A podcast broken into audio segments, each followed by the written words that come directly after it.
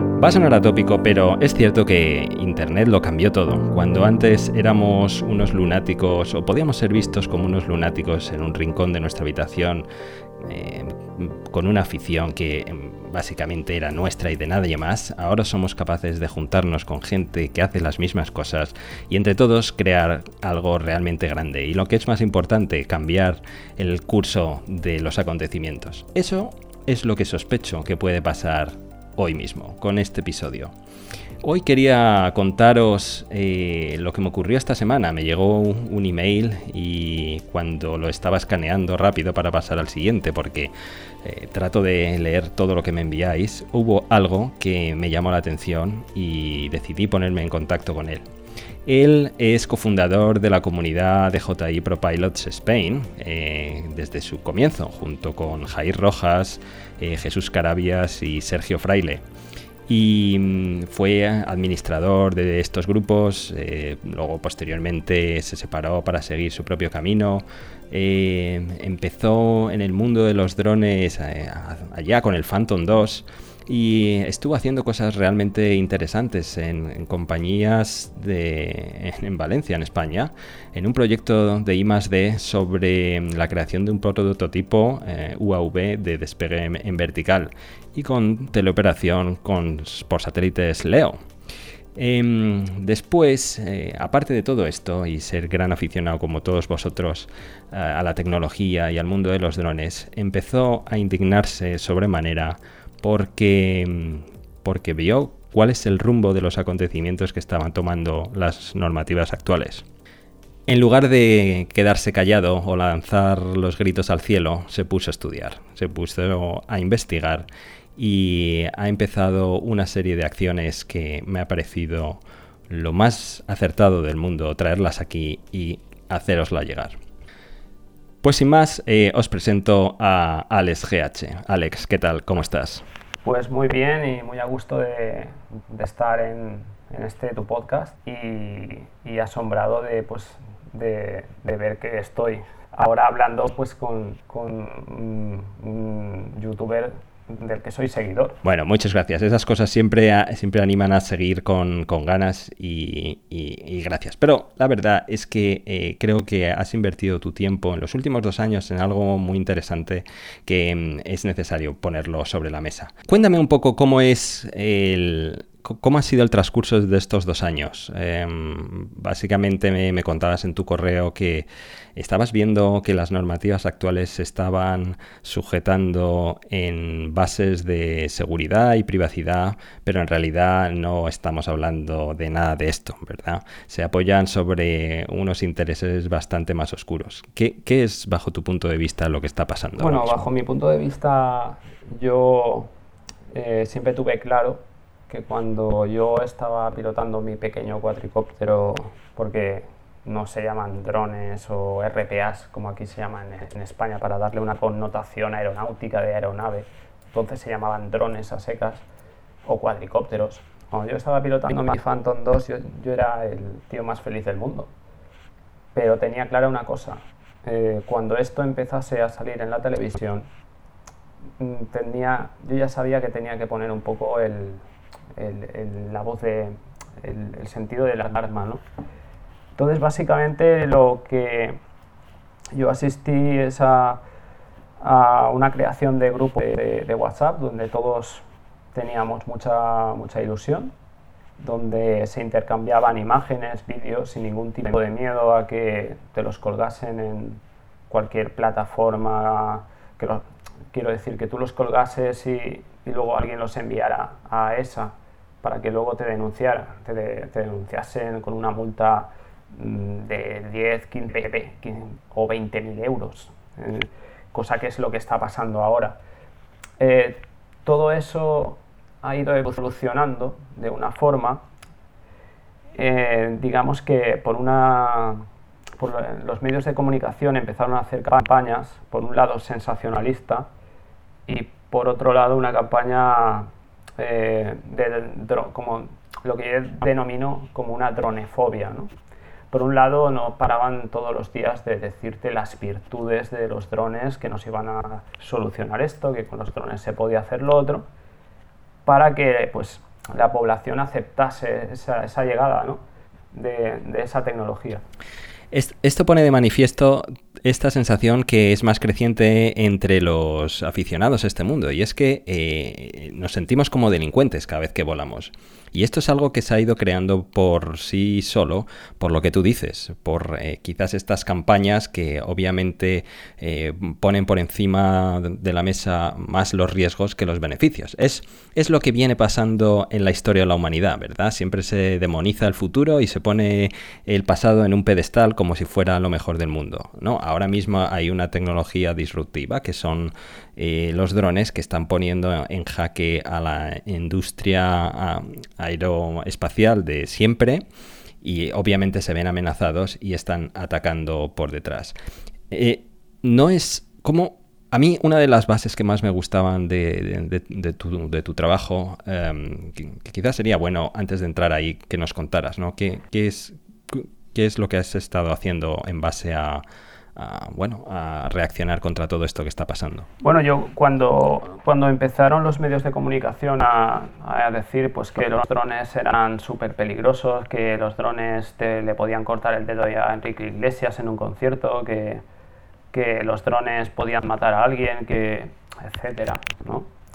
Yo en cuanto vi, vi este panorama vi que, bueno que estaban pidiendo una legislación y todo el mundo estaba pidiendo como una legislación a, gritos no entonces yo dije bueno sí que se legisle pero eh, que se legisle de una forma proporcional y lógica. Lo que, lo que yo no, no me daba cuenta ni mucha gente es que esta, este miedo que estaban infundiendo en, en los drones es un miedo totalmente ilógico y absurdo. O sea, no existe. Y muchos de los vídeos que yo veía que publicaban en las noticias, en los telediarios, eran, eran falsos, eran montajes. Eran montajes sacados de YouTube, pues que a lo mejor había hecho una productora. Eran pequeños incidentes que, pues que si un piloto había visto una bolsa de plástico volando ya decía que era un dron. Y básicamente yo lo que hice es decir, bueno, Mm, voy a ver, verme todos los borradores en los periodos de consulta pública y voy a ver qué puedo hacer, porque ya que estaba en grupos, estaba aquí, estaba allá, a ver, a ver qué podía hacer, ¿no? Y lo que hice, lo primero que hice fue enviar una queja al defensor del pueblo. Eh, literalmente yo mandé un texto que venía a decir algo así como que parecía ser que el borrador que existía en aquellos momentos estaba velando más por la seguridad de los bolsillos de la industria aeronáutica de trabajos tradicional que por la propia seguridad aérea del espacio español, puesto que todos esos miedos eran infundados y ahí la impresión que me daba a mí es que pues estaban repartiendo un poco el pastel, ya nada más, nada más empezar. Entonces eso me llevó a ir argumentando, a ir escalando esto pues a, pues a ESA, al Ministerio de, al Ministerio de Fomento. Entonces, recapitulemos aquí un poco, porque creo que aquí es cuando todo el mundo va a entender esta historia. Estamos ante un ciudadano que está usando todos los instrumentos que tiene la ley en la mano para eh, hacer las réplicas y contrarréplicas correspondientes a los borradores y proyectos de ley que no estás recibiendo ningún tipo de respuesta. Eh, veo que primero te pusiste en contacto con el Defensor del Pueblo. El Defensor del Pueblo, para los que nos escucháis fuera de España, es una institución que hace de interlocución entre el ciudadano y, las, eh, y los organismos oficiales. Es, digamos, el primer filtro que debes, eh, al que debes contactar. Em, pero veo que no recibiste respuesta de ahí, así que después utilizaste los eh, las, ventanas o los espacios que ofrece el, Ministerio de Fomento para hacer tus quejas y veo que tampoco has recibido respuesta por ahí, ¿correcto? Eh, no exactamente. Eh, y te explico. En el, el, defensor del pueblo sí que te hace caso. Otra cosa es que le hagan caso al defensor del pueblo. Eso, eso es diferente, ¿vale? El defensor del pueblo sí que me envió así como unas 14 cartas certificadas y, todo con el sello del gobierno y demás. Lo que pasa es que él interactúa. O sea, él, el defensor del pueblo me comunicaba, le hemos comunicado a este ministerio eh, su queja, le hemos transmitido este punto y nos han dicho esto, pero siempre el, ministerio eh, pertinente siempre pues, se iba por la tangente o desviaba un poco la, cuestión. El resultado es que a mí no me han hecho, no me han hecho caso.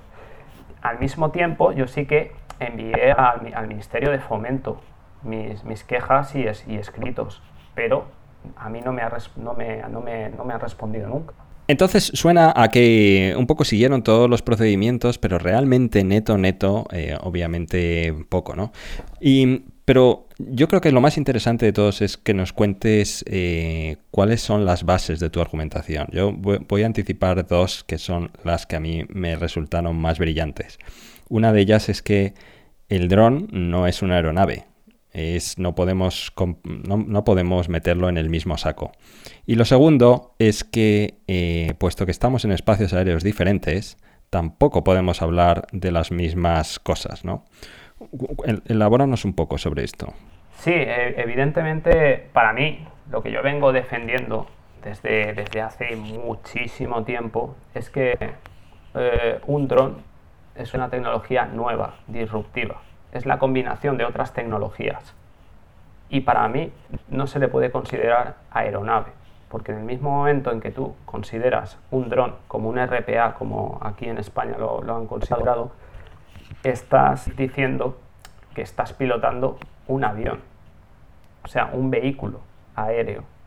Entonces, cuando tú consientes esto, tácitamente, estás eh, dando a entender que estás de acuerdo con que se te aplique la legislación, la misma legislación que se le aplica a, las aeronaves de verdad. Y no es, no es para nada comparable el estar pilotando lo que es para mí a lo mejor un, un Mavic, un Phantom, no deja de ser un trozo de plástico con, con, alas y pilas. No es lo mismo eso que una avioneta pues que a lo mejor pesa de 500 kilos para arriba. Entonces, mi, principal argumentación se, basa en eso, en que no lo pueden encasillar como aeronave porque eh, no comparte espacio aéreo con otras aeronaves. Ese es el punto clave. Eh, estamos hablando de que en todos los países la, legislación indica que tú nunca puedes elevar tu dron por encima de 120 metros de altitud. Esto no es, no es baladí, no es casual. Esto simplemente es porque por debajo de 150 metros no puede pilotar ninguna aeronave con un peso inferior a 300 kilos. O sea, con un peso, sí, eh, he dicho bien, inferior a, 300 kilos. Entonces el, espacio aéreo, digamos que está segregado por una especie de capas, por mucho que digan que no. Y entonces en cada capa, pues tiene su correspondiente, su correspondiente destino para, para usos, ¿no? Entonces, si una avioneta por ejemplo, no puede bajo ningún concepto, salvo que estemos en una TZ, bajar por debajo de 150 metros y tú no vas a subir por encima de 120, tú no estás compartiendo espacio aéreo con esa aeronave. Por lo tanto, no te tiene que ser de aplicación toda la legislación aérea que es vinculante a ese espacio aéreo que tú no usas.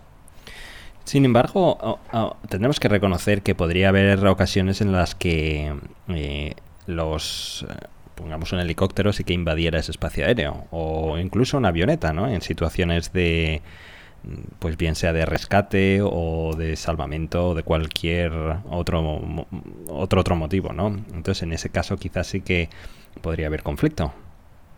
Sí, bueno, e, evidentemente podría haber conflicto, pero son situaciones muy, muy, muy excepcionales, dado que eh, al mismo tiempo que son excepcionales, se está presuponiendo que eh, se le está cargando como una carga de estupidez al ciudadano. Si alguien, si alguien ve que hay un accidente, que viene un helicóptero, que, tal, tú estás, estás como mucho volando a 120 metros de altura, pero tú en un momento lo bajas y punto, y no, y no pasa nada. Aparte de esto, quería hablar de otro de, los puntos que presentaste en tu escrito y es em, eliminar la prohibición de uso de drones en espacio CTR. ¿no? Cuéntanos un poco más. El CTR es un espacio bastante más inmenso que una TZ que se dice que está controlado. Ese espacio contiene el ATZ, es decir, un avión de pasajeros, digamos un Boeing 747 o, lo que sea, está volando y va a 10.000 metros de altitud, ¿no?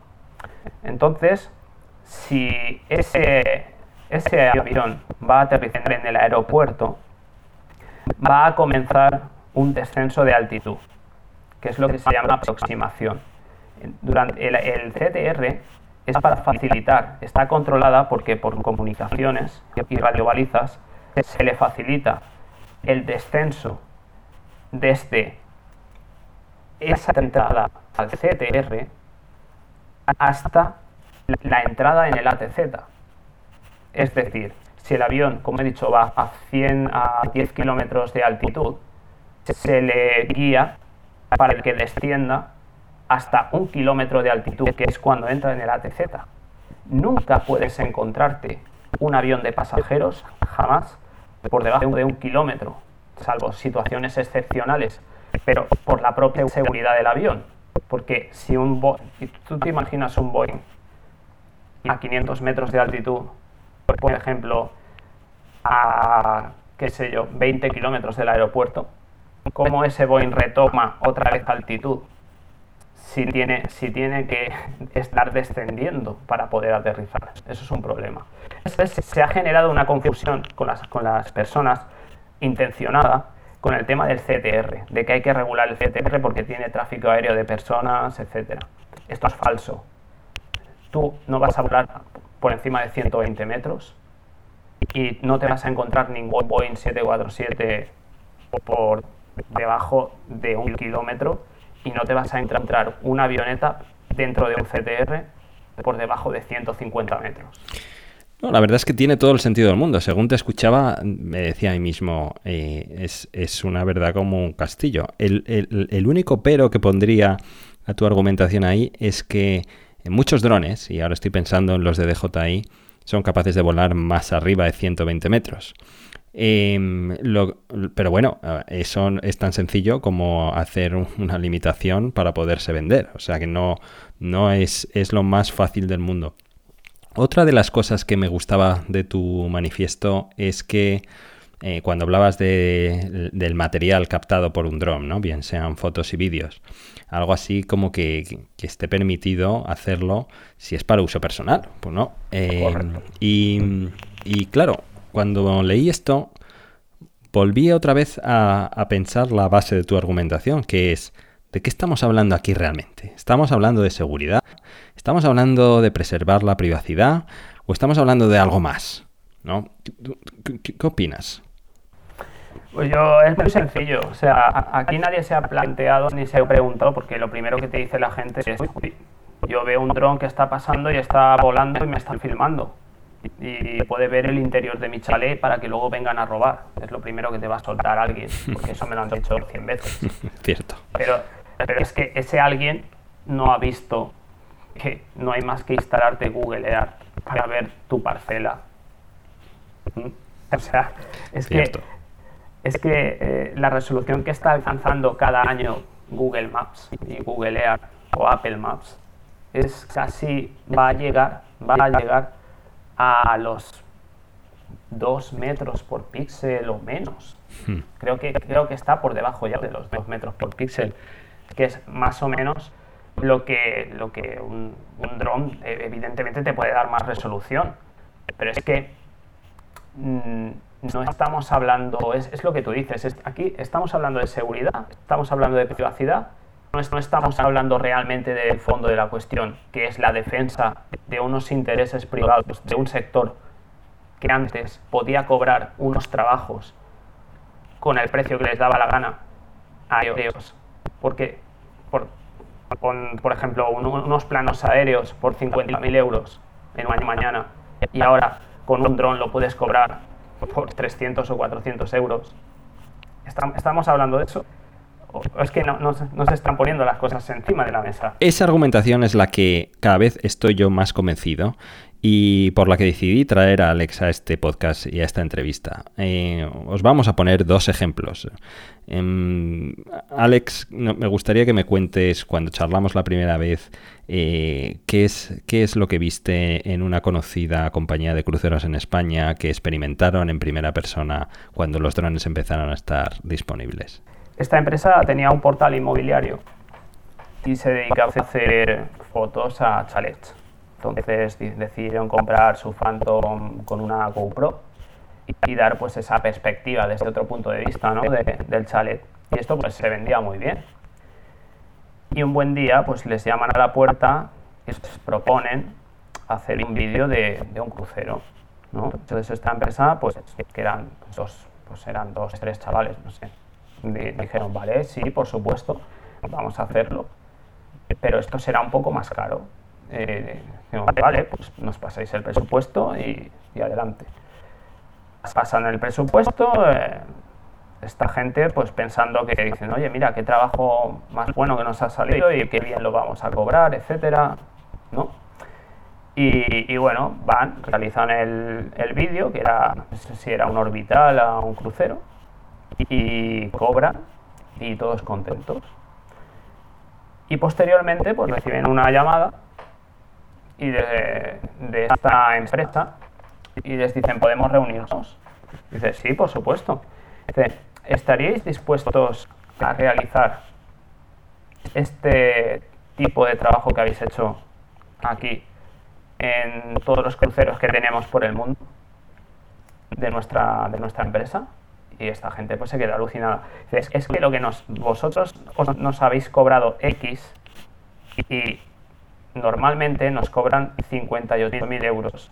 Y lo que ellos estaban eh, presupuestando eran cantidades en torno a los 3.000 euros, ¿no? Y, era, y eso ya era eso ya era una cantidad significativa para ellos y para esta compañía nada. Eh, ¿Qué pasa? Esta gente, ¿cómo va a permitir esta gente que a lo mejor ha invertido, por ejemplo, entre 300 o 400 mil euros en montar su empresa ¿Cómo va a permitir que una persona que se ha gastado a lo mejor mil euros en un dron haga lo mismo que él, habiendo invertido infinitamente menos? Pero es que esto es lo que tiene la tecnología. No lo podemos evitar. Sin lugar a dudas, es lo que pasa con las eh, industrias disruptivas, es lo que pasó con Uber y el mundo del taxi, es lo que pasó con Napster y con la, industria discográfica. Es, la, es lo que lamentablemente los últimos en adaptarse son los, eh, los que de, alguna manera tradicionalmente y hasta cierto punto de vista entendible eh, no han sido capaces de evolucionar al mismo tiempo. ¿no? Pero, entre, pero en, este, en esta ocasión, cuando en los dos ejemplos que he puesto antes eh, digamos que les pilló desprevenidos, ahora parece que están actuando de una forma más maquiavélica. ¿no? Parece que ahora han dicho no podemos permitir que esto ocurra vamos a actuar de manera que nos quitemos a los aficionados de en medio. Y mm, lamentablemente, eh, uno, continuando con el segundo ejemplo que quería poner, eh, cuando se aprobó esta normativa aquí en Estados Unidos, em, había montones de grupos de presión de los grandes carriers y sobre todo de Amazon, que quiere el espacio aéreo de los 120 metros. Ese espacio aéreo que Alex nos ha dicho que no va a pasar nada. Resulta que hay unos grandes intereses económicos que obviamente los quieren y quieren que nosotros nos vayamos fuera.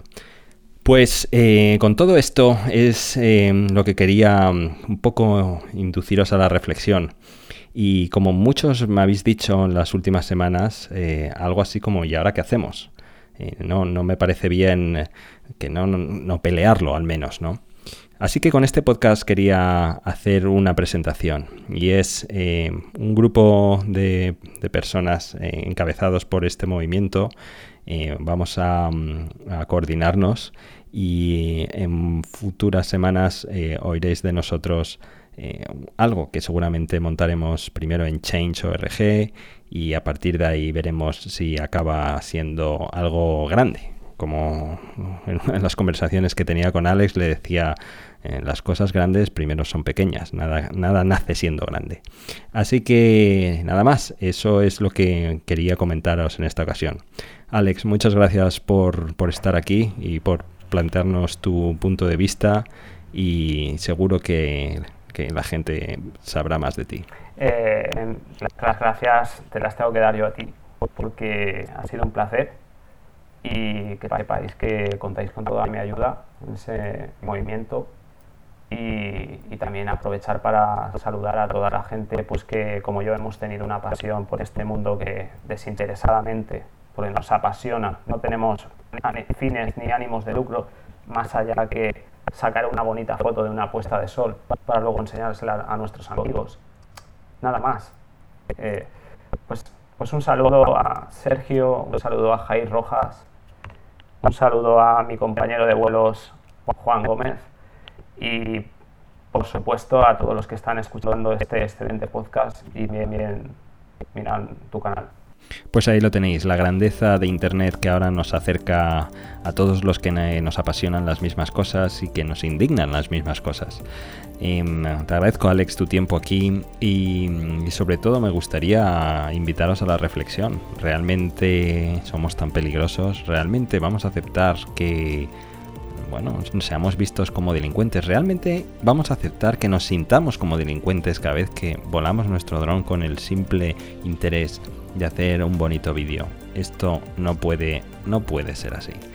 Así que nada más, como os digo, volveré a informaros de lo último que haremos a este respecto y sobre todo gracias por estar ahí hoy, esta semana, tengo que contaros la anécdota de alguien que me mandó un mensaje diciendo: eh, Escucho tu podcast mientras me ducho.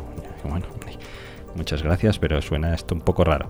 Así que, en cualquier caso, allí donde me oigas, gracias por tu tiempo y nos vemos la próxima semana. Un saludo y hasta pronto. Adiós.